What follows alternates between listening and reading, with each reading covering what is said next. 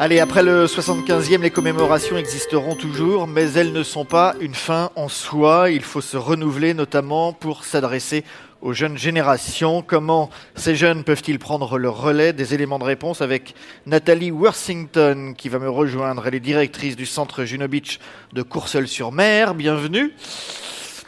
Voilà. Magali Mallet, directrice du musée Airborne de Sainte-Mère-Église, dont on en a déjà parlé. Et Bertrand Degnaud, vice-président de la région Normandie en charge de la jeunesse. Et pour vous interroger, Jean-Christophe Lallet, reporter régional à Ouest France. Bienvenue à vous. Allez-y, je vous en prie. Prenez place où vous le souhaitez. Bonjour à tous. Madame Worthington, allez-y. Encadrez Monsieur Degnaud. Madame Worthington. Monsieur Degnaud au centre et Magali Mallet euh, de l'autre côté. Euh, oui, donc nous allons euh, être la dernière table ronde de, cette, de ce, de ce rendez-vous, euh, où on veut effectivement poser la question qui a déjà été évoquée, bien sûr, parce que c'est une question fondamentale de comment embarquer, embarquer les, les, jeunes générations dans, dans, dans l'aventure. Euh, nous avons deux directrices de musées, euh, Madame Worthington, Nathalie Worthington, qui dirige le centre Juno Beach à Courseul-sur-Mer en, secteur canadien depuis 2003, depuis sa création, euh, et Madame Mallet, euh, Magali Mallet, qui dirige depuis 2013 un très vieux musée, si je puis dire, euh, le musée Airborne de Sainte-Mère-l'Église, donc dans deux, fiefs du débarquement. Euh, et Monsieur Degnaud, bien sûr, qui travaille en direction des jeunes, puisque la, région, dont il est vice-président, a cette relation avec les lycées en, mode de responsabilité. Euh, D'abord, je voulais quand même commencer par l'événement, puisque c'est quand même cette date du 6 juin qui est toujours fondamentale. On l'a un peu évoqué, euh, avec un, a priori un vent d'optimisme dans, dans, dans l'Assemblée. Euh, on a encore le, le, la question des commémorations. Et dans vos deux, euh, dans vos deux secteurs, euh, Madame Mallet, si on peut commencer, le Sainte-Mère-l'Église, qui est quand même un, un des fiefs de, des commémorations du 6 juin. Ces commémorations vont continuer puisque c'est une date qui marquera historique qui a marqué et qui vont continuer. Mais elles vont évoluer bien sûr. Et vous m'expliquiez déjà euh, précédemment qu'elles ont commencé à évoluer depuis longtemps. Euh, il y a du monde à Sainte-Mère. Euh, comment cette évolution s'est-elle faite? Euh, je, je, pense que c'est euh, le public aussi euh, qui vient à ces commémorations qui a évolué. Euh, les premières commémorations euh, à Sainte-Mère ont eu lieu en juin 1945. Donc évidemment, les personnes qui étaient présentes le 6 juin 1945 pour commémorer le débarquement et la libération de, de la commune ne sont pas venues dans le même état d'esprit que euh, les, personnes qui viennent euh, aujourd'hui euh, commémorer et, et j'irais presque même fêter la libération parce que je pense qu'aujourd'hui on est beaucoup plus à Sainte-Mère-Église dans cette célébration de la liberté retrouvée et, aussi de la réconciliation, faut pas l'oublier. On a relativement peu parlé de ce sujet depuis, depuis ce matin, mais il y a aussi cette question de, la réconciliation euh, franco-allemande. Et euh, il y a euh, effectivement un aspect euh, festif euh, qui est dans, le programme, on va dire, de, Sainte-Mère-Église, euh, qui, est, très présent. Euh, mais ça n'empêche pas, bien évidemment, qu'il y ait euh, les commémorations, les cérémonies, euh, les cérémonies officielles. Mais euh, il y a, euh, c'est pour ça que euh, on en discutait effectivement, euh, le fait qu'on se disait que les, les, les témoins, qu'ils soient civils ou qu'ils soient euh, militaires, Militaire, et notamment, euh, notamment américains, euh, ne soient ne soit plus là. Euh, effectivement, ça va certainement changer la nature euh, des cérémonies officielles, mais euh, il n'est pas sûr que euh, la, ça, ça stoppe euh, la, célébration de la liberté retrouvée et, euh, et, de la réconciliation. Et on est avec des publics qui viennent à ces moments-là euh, en, masse. On, a une phase ascendante, presque avec ce côté festif qui prend un peu le pas. Sainte-Mère le montre vraiment. Oui, c'est vrai que euh, les... Ben, il suffit de, venir euh, le dimanche euh, au retour des troupes de la Fière, par exemple, avec la grande parade du, retour des troupes de, qui ont sauté sur, les parachutages. Voilà, des parachutages. là, le, bourg est, plein, mmh. donc clairement, et, et, on se le dit à chaque grand anniversaire, mais c'est aussi vrai on parle beaucoup du 75e, mais euh, il suffisait de venir au mois de juin l'année dernière à Sainte-Mère-Église le dimanche, c'était euh, c'était plein. Donc mmh. il y avait beaucoup beaucoup de monde mmh. et, et, donc voilà, je, pense que ça, va perdurer au-delà du mmh. au-delà du 75e. Madame Worthington, cette question des, commémorations, vous parlez, vous, d'un outil dans, dans, une très grosse boîte à outils pour toute, pour toute cette filière, pour toute cette filière touristique c'est ça, nous on travaille, euh, donc moi je parle au nom du, musée canadien, le centre Juno Beach, on, est avant tout un outil pour la transmission de la mémoire. On est une institution qui euh, travaille en direction du familial, du pédagogique, euh, pour cette transmission, en donnant du sens à la transmission. Et on a la chance de travailler pour et avec les Canadiens qui sont des gens très créatifs en matière de, en matière de commémoration. Et donc les cérémonies, c'est un outil je suis arrivée, euh, je venais du mémorial de Caen il y a 15 ans quand je suis arrivée euh, au centre Juno Beach. J'ai commencé à organiser mes premières cérémonies et je suis tout à fait d'accord avec Magali. J'ai comme l'impression qu'il n'y a plus de petits anniversaires maintenant. Il n'y a que des grosses années avec des grosses cérémonies. Euh, mais en plus de ça, on a développé tout un tas d'outils de, médiation qui sont autant d'outils, qui sont aussi bien le guidage que euh, que le nouveau, les nouveaux parcours jeunes publics, les mmh. expositions temporaires, euh, mmh. voilà, et puis tout l'événementiel que nous aussi on a dans notre secteur mmh. Juno maintenant euh, autour de la période du 6 juin. Bertrand Deniou, pour, pour conclure cette notion de date du 6 juin, de commémoration, on va continuer. les acteurs politiques que vous êtes, ça va continuer avec des modes différents. Il faudra, oui, forcément s'adapter. le on parle beaucoup du 6 juin sur la côte. Vous êtes élu de d'Alençon. et nous, dans l'Orne, et je, le dis à chaque fois, nous, on n'a pas de, petits anniversaires ou de gros anniversaires. Mmh.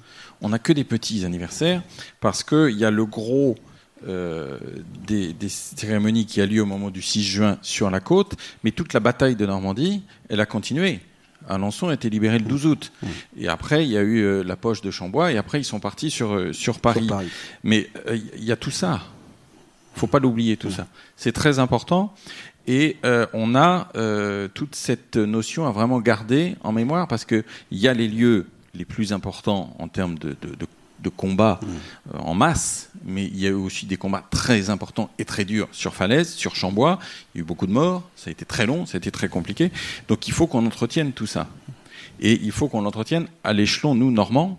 C'est une autre particularité et il faudra qu'on continue, qu'on le fasse sous une forme différente, bien évidemment, parce que là, moi, j'ai le sentiment personnel qu'on a eu depuis 75 ans euh, des gens qui venaient qui avaient débarqué, qui avaient combattu, qui avaient soigné, et qui venaient aussi en souvenir de leurs camarades qui étaient restés. Et qui avait beaucoup de monde de leur famille qui venait, etc. Mm. Après, il n'y aura plus à terme ces, personnes-là, et on arrivera comme pour le 11 novembre. Où il y aura, il y aura plus personne, il y aura plus de famille, il y aura plus d'amis, il y aura plus. Donc, il faudra qu'on fasse différemment pour entretenir euh, évidemment cette, euh, cette mémoire. Mm. Et euh, il faut aussi avoir en tête, mais ça, ça nous dépasse nous, que pour qu'il y ait de la mémoire, il faut un minimum de connaissances.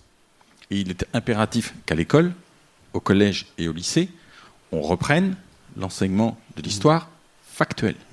Parce que amener des jeunes, amener des enfants, des lycéens sur des lieux de bataille sans savoir ce qui s'est passé, ça ne sert à rien.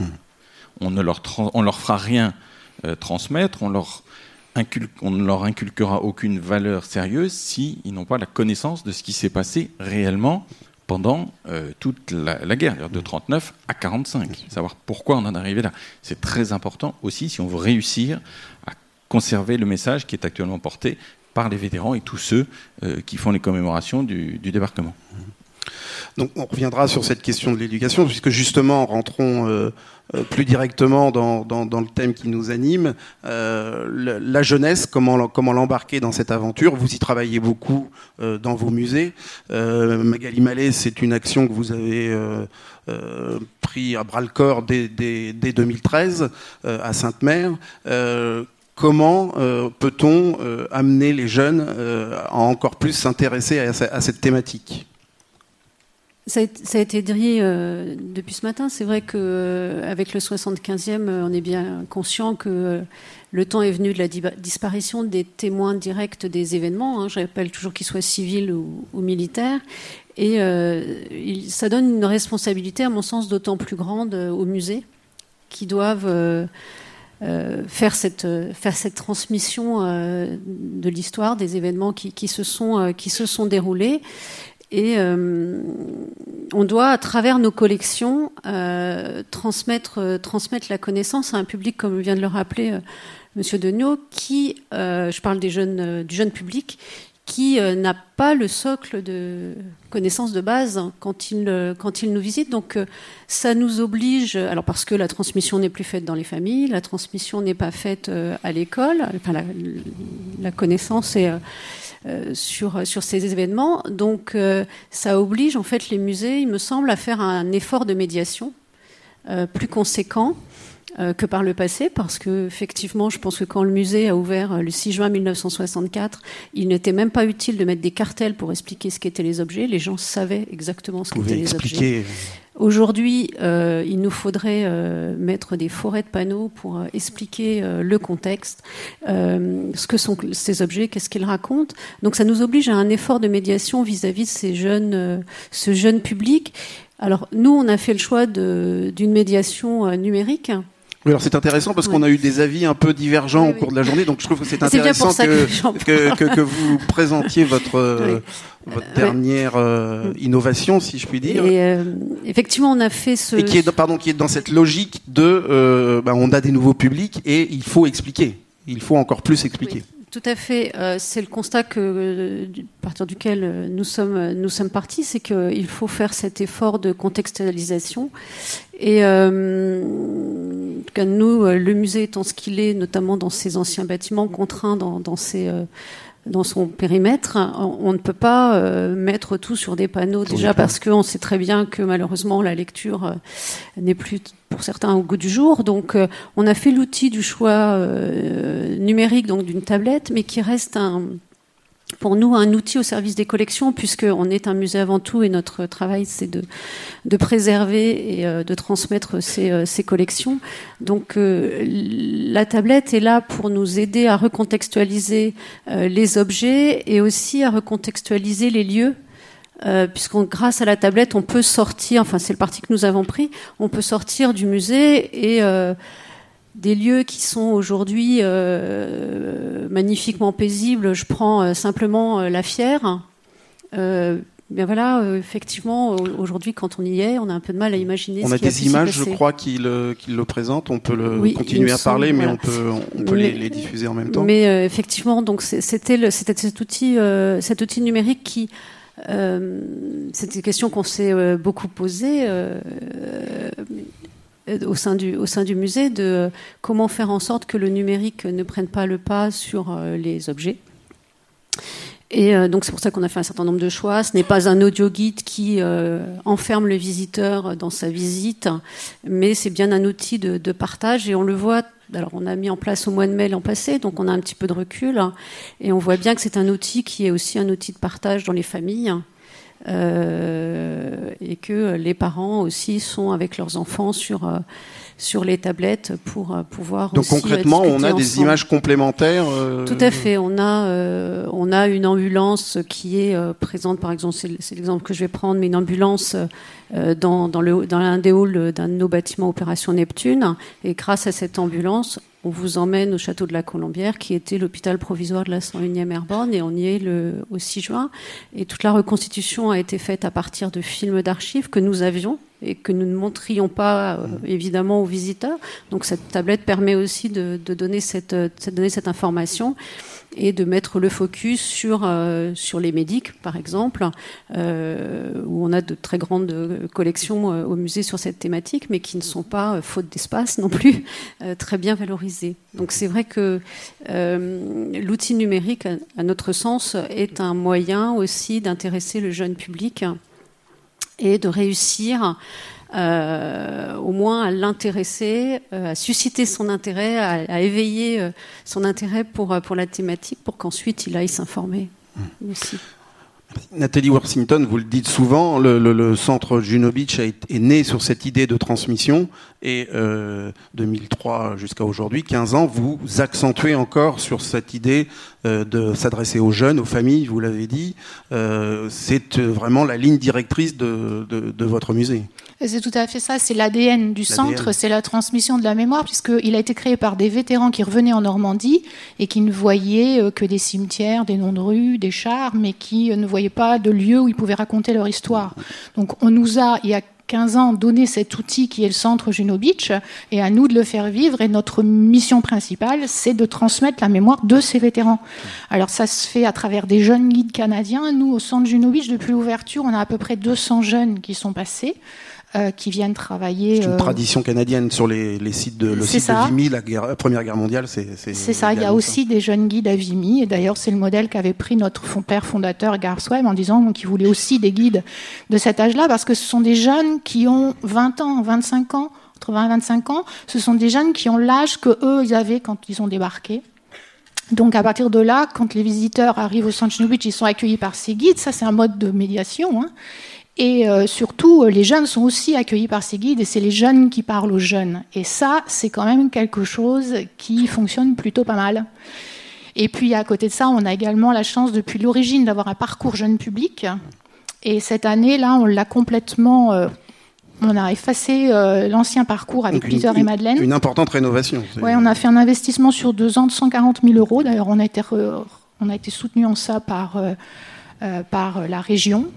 Euh, euh, et, et, c'est important parce que maintenant, on se sert du numérique. On avait déjà fait l'expérience du numérique au Centre Junubich dans deux expos temporaires. Et là, le savoir-faire qu'on a pu acquérir, on le met au profit du parcours permanent. Et ça permet d'amener le numérique, mais euh, il n'y a pas que le numérique, il y a aussi la scénographie qui a été revue. Et l'idée, c'est de tisser tout ça, de prendre ce numérique pour que ce soit un outil qui va amener les jeunes donc soit en famille, soit avec, euh, avec euh, leurs enseignants en groupe scolaire, qui va les amener à pouvoir découvrir le musée et en même temps chercher des réponses à des jeux, à des questions sur, sur, sur un outil. soit un écran tactile et soit une tablette. Mais ce qui est intéressant, c'est que cet outil, il est là au profit des thèmes mmh. et de la mission qu'on s'est donnée, qui est celle de faire réfléchir les jeunes et donc, on va passer, par exemple, de la situation de l'immigration au Canada dans les années 30, on va parler des démocraties ou du totalitarisme, et on va arriver en fin de visite sur le vécu du soldat ou encore sur euh, euh, aperçu du Canada d'aujourd'hui. Mais tout ça euh, avec l'outil. Et en se disant que cet outil, il est là pour que nos jeunes Canadiens, nos jeunes guides qui s'en servent, euh, et là un, outil de médiation adapté pour les jeunes. Mais c'est pas l'outil pour l'outil, c'est pas le numérique pour le numérique, c'est pas une augmentation de la réalité, c'est un outil attractif pour les plus jeunes de façon à, à les emmener vers le sur le chemin où on veut les emmener. Et c'est soit en famille, soit avec les enseignants, parce que derrière tout ça, c'est des notions de citoyenneté vers lesquelles on veut emmener les jeunes. Et donc, euh, voilà, la contribution canadienne, elle se fait à ce niveau-là. Mmh. Donc ça, c'est Explore Juno. Mais moi, je voudrais dire aussi que c'est important... On a vu euh, des images, je, crois, tout à l'heure. C'est important pour le centre Juno Beach, il représente le, secteur canadien, qui est quand même un secteur qui a longtemps été en déficit hein, par rapport à la connaissance qu'on peut avoir du secteur américain ou du secteur britannique. Mais ce qui est important aussi, c'est... Euh, c'est tout ce qui permet de travailler ensemble. Nous, on a la chance de pouvoir travailler avec notre intercommunalité Terre de Nacre. On développe des projets de mmh. territoire, on fait des choses euh, collectives, euh, comme une exposition temporaire là qu'on est en train de préparer et qui va s'essaimer sur le territoire. Il va falloir aller de kiosque en kiosque, découvrir des histoires, des témoignages avec une appli euh, ça aussi, c'est une manière de, créer de la nouveauté et ensemble sur le territoire pour pouvoir faire venir des visiteurs. Mmh, Bertrand Degnaud, sur, sur cette notion de jeunesse, alors vous, la, région ne, pilote pas les programmes, évidemment, c'est un domaine de l'État, mais, vous, quels sont vos leviers pour euh, tous les lycéens, euh, pour que les lycéens normands soient de, plus en plus branchés sur cette thématique? Quels sont les leviers de la région? Il faut financer des voyages que, Qu'est-ce que pouvez-vous faire concrètement? il y, a, plusieurs actions euh, dans le, programme d'action éducative qu'on qu'on a mis en place depuis, depuis des années d'ailleurs. La Basse-Normandie l'avait fait en mis en place il y a bien longtemps, en partenariat avec les autorités académiques, le rectorat et, la DRAF, euh, pour les CFA, les MFR, les lycées euh, de, toute la Normandie. Il y a plusieurs éléments. Il y a du financement, bien évidemment, de, voyages pour venir sur les sites historiques un partenariat avec le mémorial de Caen pour euh, des visites organisées par euh, pour les lycéens et avec des, créneaux euh, réservés pour eux, et puis des programmes que, l'on porte directement en partenariat avec les, autorités académiques. J'en citerai deux. Il y en a un, c'est Mémoire d'Auschwitz, où on, toujours dans la même idée de leur faire connaître et de leur faire voir réellement et entendre réellement ce, qui a pu se passer tant qu'il y a encore des, survivants. Euh, l'idée étant de, on aurait pu les, envoyer directement, organiser un voyage à Auschwitz en disant, on va vous emmener en avion, vous allez faire un aller-retour, vous allez en prendre euh, plein euh, les yeux pendant une journée, mais après, pas de travail, pas de réflexion, ça ne sert à rien, c'est inutile et il n'y a, pas de, a pas de travail. L'idée qu'on a fait, mise en place, c'est de les faire travailler en amont et en aval. En amont, en les faisant venir ici, dans cet amphi du, mémorial, rencontrer une vétéran, une rescapée, pardon, euh, Ginette Kolinka, par exemple, qui euh, avait 19 ans quand elle est partie euh, à Auschwitz avec son père et son frère. elle n'a plus jamais revu son père et son frère. Elle raconte ce qu'elle a vécu, toute son, toute son histoire là-bas et après. Et puis, il travaille aussi sur le localement dans leur ville, de leur lycée ou dans le secteur de leur lycée sur euh, une histoire locale de quelqu'un qui, qui, a été lié à, la déportation. On les emmène ensuite euh, à Auschwitz avec toujours Ginette qui leur raconte in situ sa vie, son vécu, euh, des horreurs qu'elle a pu vivre et entendre en nous disant qu'on ne sait rien mais qu'elle sait toujours, qu'elle a toujours l'odeur, elle a toujours le sol qui tremble, etc. Et puis après, ils reviennent ici et ils restituent le travail qu'ils ont effectué avec leurs enseignants pour euh, pouvoir nous, nous expliquer leur ressenti. Et quand je disais qu'il euh, est très important qu'ils sachent, pour ne pas reproduire euh, les choses, il faut savoir que 20% des jeunes Français n'ont jamais entendu parler de la Shoah. Mmh. Avec ce qu'on vit actuellement, l'absence de connaissances et ce qui se passe actuellement, je pense qu'il peut y avoir de la réflexion et éventuellement la constatation d'un lien. La deuxième chose que nous mettons euh, en place depuis euh, cette année, euh, c'est le prix Liberté qu'on a lancé dans le cadre du, du, Forum Normandie pour la paix qui aura lieu le 5 et le 6 juin prochain. L'idée étant, c'est unique au monde, de faire participer des jeunes par la proposition de candidat, par un vote et par de, la réflexion à la notion de, réflexion sur la liberté. Au mois de novembre et décembre, ils ont eu dans le monde entier la possibilité de porter les dossiers de personnes physiques ou morales qui pour eux représentaient le plus la défense de la liberté. Ça s'appelait Mon candidat, son combat. Nous avons eu euh, une centaine de dossiers qui sont arrivés du monde entier. Ces dossiers ont été euh, épluchés, étudiés euh, par les, services et, nos partenaires. Et puis, il y a eu un jury international de jeunes, 15 à 25 ans, qui a été reçu à l'abbaye aux Dames, au siège de la, de, la, région, et qui a euh, délibéré pendant deux jours pour choisir euh, les trois euh, candidat qui leur paraissait euh, le mieux porter les valeurs auxquelles ils tenaient sur la liberté. Et ce jury était composé d'un tiers de jeunes normands, d'un tiers, de jeunes français non normands et d'un tiers de jeunes du monde entier. Nous avions quasiment tous les, tous les continents, il y avait 4 sur 5 qui étaient représentés. Et ces deux jours ont été très intéressants, très importants pour eux parce que c'était d'une grande qualité et on a pu avoir la confirmation que quand on les met au travail, quand on leur donne de la matière, qu'on leur donne un cadre, mais aussi de la latitude, ils s'y mettent, ils s'y mettent remarquablement bien et ils ont sorti euh, trois dossiers euh, de grande qualité. Cette jeune Suédoise euh, qui se bat pour le, les problèmes de, de, climat qui était à Paris la semaine dernière, qui a été reçu à l'Élysée. un photographe chinois qui, mais, qui tentait de montrer un petit peu la réalité de son pays et les difficultés euh, qu'il pouvait y avoir aussi sur les problèmes de, pollution dont on n'a plus de nouvelles du tout euh, depuis quelques mois.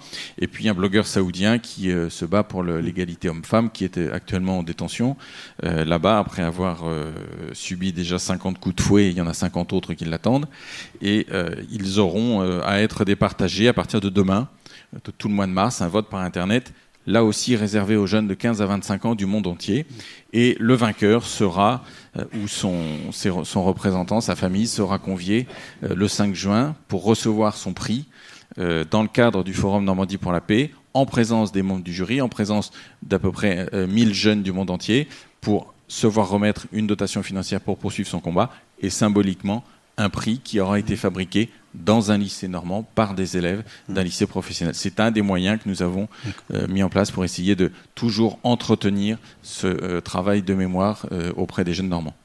Magali Mallet, vous, vous avez une action concrète cette année avec un lycée normand dans le, sur le 75e, où vous menez un projet au long cours avec eux. Oui, effectivement, depuis le, mois de septembre, on a, la chance d'avoir trouvé un écho très favorable dans un lycée cherbourgeois qui est le lycée euh, Millet, et euh, notamment euh, avec un professeur d'histoire-géographie. Et donc, nous avons signé une convention de partenariat avec ce lycée pour mener pendant deux années. Donc, on prend, on a pris une, classe de première ES, e donc économique et sociale, et ont travaillé pendant deux ans jusqu'à jusqu'à la terminale. Euh, le thème que nous avons choisi euh, avec leur accord, hein, c'était euh, le général Eisenhower, mais aussi le président Eisenhower. Et euh, ça, ça se, effectivement, c'est quelque chose qui va être euh, très concret puisque euh, ces jeunes vont produire en français et en anglais un blog sur sur le général Eisenhower et le président Eisenhower. Ils vont aussi produire pour le mois de juin de cette année une exposition temporaire qui sera présentée au mois de juin donc au musée. Euh, et puis euh, il y a aussi une pièce de théâtre qui se montre, qui sera euh, qui sera présentée au mois de juin de l'année prochaine cette fois à Sainte-Mère-Église au musée. Et cette pièce de théâtre est aussi l'objet d'échanges puisqu'en fait là ça se termine, ça y est c'est bon, on a on a finalisé l'accord je crois avec une high school à la Nouvelle-Orléans. Euh, puisque nous avons des liens assez étroits avec le, musée de la Nouvelle-Orléans. Et euh, donc, euh, les deux, le lycée et la high school, vont pouvoir travailler ensemble sur, sur ce grand projet autour d'Eisenhower. Et c'est quelque chose qu'on aimerait reproduire parce que c'est aussi par, en impliquant, comme le disait justement Monsieur Degnaud, en impliquant ces jeunes, en leur faisant faire des choses de façon concrète, qu'on arrive bah, à les intéresser tout simplement. Nathalie Washington, vous, vous dites régulièrement euh, qu'on euh, ne peut rien faire sans le monde de l'éducation, vous dans les musées, euh, mais c'est pas toujours facile. C'est un vrai travail et vos structures ne sont pas forcément toutes adaptées pour le mener. Donc Ça, c'est sûr qu'on n'est pas tous logés à la même enseigne par rapport à ça. Il est certain que dans notre, notre mission donc, de transmission de la mémoire, c'est une mission d'éducation. Et il s'agit de donner du sens à ce qu'on fait. Et ça, euh, nous, nous sommes des outils pédagogiques, mais il est certain que ça doit se travailler aussi avec la famille, avec le monde enseignant. Euh, donc le travail qui doit être fait en amont avec la classe, qui doit être fait après la visite avec la classe. Vous avez parlé tout à l'heure du temps de la restitution. C'est un temps très important. Euh, bon, pour pouvoir le faire, nous, on a 25% de nos visiteurs qui ont moins de... 90 000 visiteurs. Mais il faut aller les chercher avec les dents, hein, quand même, euh, tous ces jeunes. Alors bon, on a la chance d'avoir beaucoup de groupes scolaires euh, canadiens. Je déplore qu'on n'ait pas plus de groupes scolaires normands, mais on en a quand même. Et, mais voilà, c'est un travail et je pense que ça, c'est un vrai défi. Si on veut augmenter, faire monter en gamme les musées de la région, et les emmener dans plus de sens et plus de travail de qualité, euh, comment fait-on si on ne peut pas travailler avec l'éducation nationale? Je sais pas, il n'y avait pas d'invité là pendant le pendant la journée. C'est vrai. C'est vrai. Et, et ça, c'est vraiment indispensable parce que nous, on peut avoir les meilleurs outils, on peut être euh, euh, de mieux en mieux. On peut investir. Nous, on a investi 140 000 euros pour ce double programme, plus une exposition temporaire, euh, plus un voyage pour des profs canadiens, plus un voyage pour des élèves qui viennent du Canada. Enfin, on a toute une liste, une expo de territoire et tout, et tout, et tout, et tout. Mais si euh, on n'a pas avec nous les enseignants et le monde de l'éducation et les éducateurs au sens large, hmm. comment va-t-on faire pour ces pour ces questions-là. Et puis la citoyenneté, c'est quand même un problème qui se pose. Euh, voilà, il y a des valeurs chez nous. On est quand même les musées, des enjeux de société dans nos musées. On est des moyens d'action, on est des leviers. Et pour tout ça, euh, c'est bien que ça se fasse avec euh, avec l'enseignement. Avec l'aide de l'éducation oui. nationale. Merci. Alors, est-ce qu'il y a des, des questions? Alors, une petite question. Je ne sais pas pourquoi je sens que ce n'est pas une question, mais une remarque. Euh, alors. Ouais. Non, non, c'est bon, ça marche. C'est bon, ça marche. Alors, euh, oui, en effet, c'est bonjour Adrien Marville, donc pareil, guide touristique. Euh, c'est pareil, une petite remarque. On parle beaucoup de transmission, de l'avenir de la filière tourisme, tourisme de mémoire en Normandie. Je trouve ça un peu dommage que sur toute la journée, on n'ait pas eu une seule, une seule fois la, on va dire l'évocation du tourisme durable. Parce qu'on a euh, donc 6 millions de personnes qui viennent, on va dire, sur les grandes dates en Normandie. Est-ce que c'est bien euh, logique, est-ce que c'est même souhaitable de vouloir continuer à attirer encore plus de monde? Parce que au niveau de la transmission, ça va même pas être voilà de se poser la question est-ce que les gens vont continuer à venir? Les gens vont continuer à venir, mais est-ce qu'on aura encore des sites à leur montrer? Euh, Je pense notamment bah voilà le port artificiel d'Aromanche, euh, la pointe du Hoc, la plage de, Utah Beach, il suffirait, on va dire, voilà, le niveau des océans monte un peu, bah, il n'y a plus rien. Ah, oui, ça, effectivement. Mais là, euh, alors c'est pas vraiment une question. Enfin, là, je pense qu'on dépasse un peu le cadre de ces assises, mais un peu. la question mérite d'être posée en tout cas.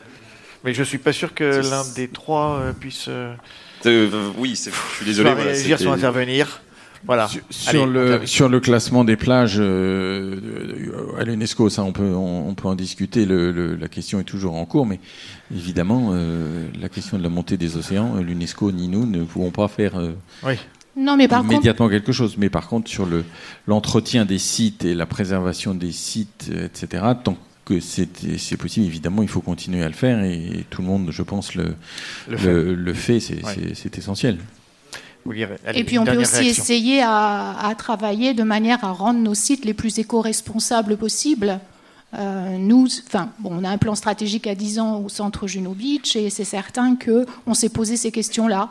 Et on verrait bien peut-être euh, des manières euh, d'aménager notre, notre musée qui a 15 ans, mais qui, qui, a été créé juste avant les questions, que les questions environnementales deviennent très sensibles. Mais c'est certain qu'aujourd'hui, c'est difficile de pouvoir envisager l'avenir d'un musée comme le nôtre, en tout cas à 10 ans, sans se poser ces questions-là. Monsieur, une question. Ah oui, alors monsieur? Hmm. Oui, merci. Euh, Jean-Luc de Ferdan, euh, petit acteur du patrimoine normand. Euh, nous avons beaucoup parlé de l'après 1918, de l'après 1945, mais naturellement nos liens avec l'Amérique, avec le Canada, euh, sont infiniment plus anciens, s'inscrivent dans l'histoire longue, dans l'histoire profonde, hein, celle qui marque réellement euh, les sociétés. Et il faut se rappeler que c'est quand même les Normands qui ont à l'origine découvert les côtes américaines, même si les Charentais, par imposture du fait que ces Normands étaient protestants, ont pris un peu la main sur ces explorations. il faut se rappeler également que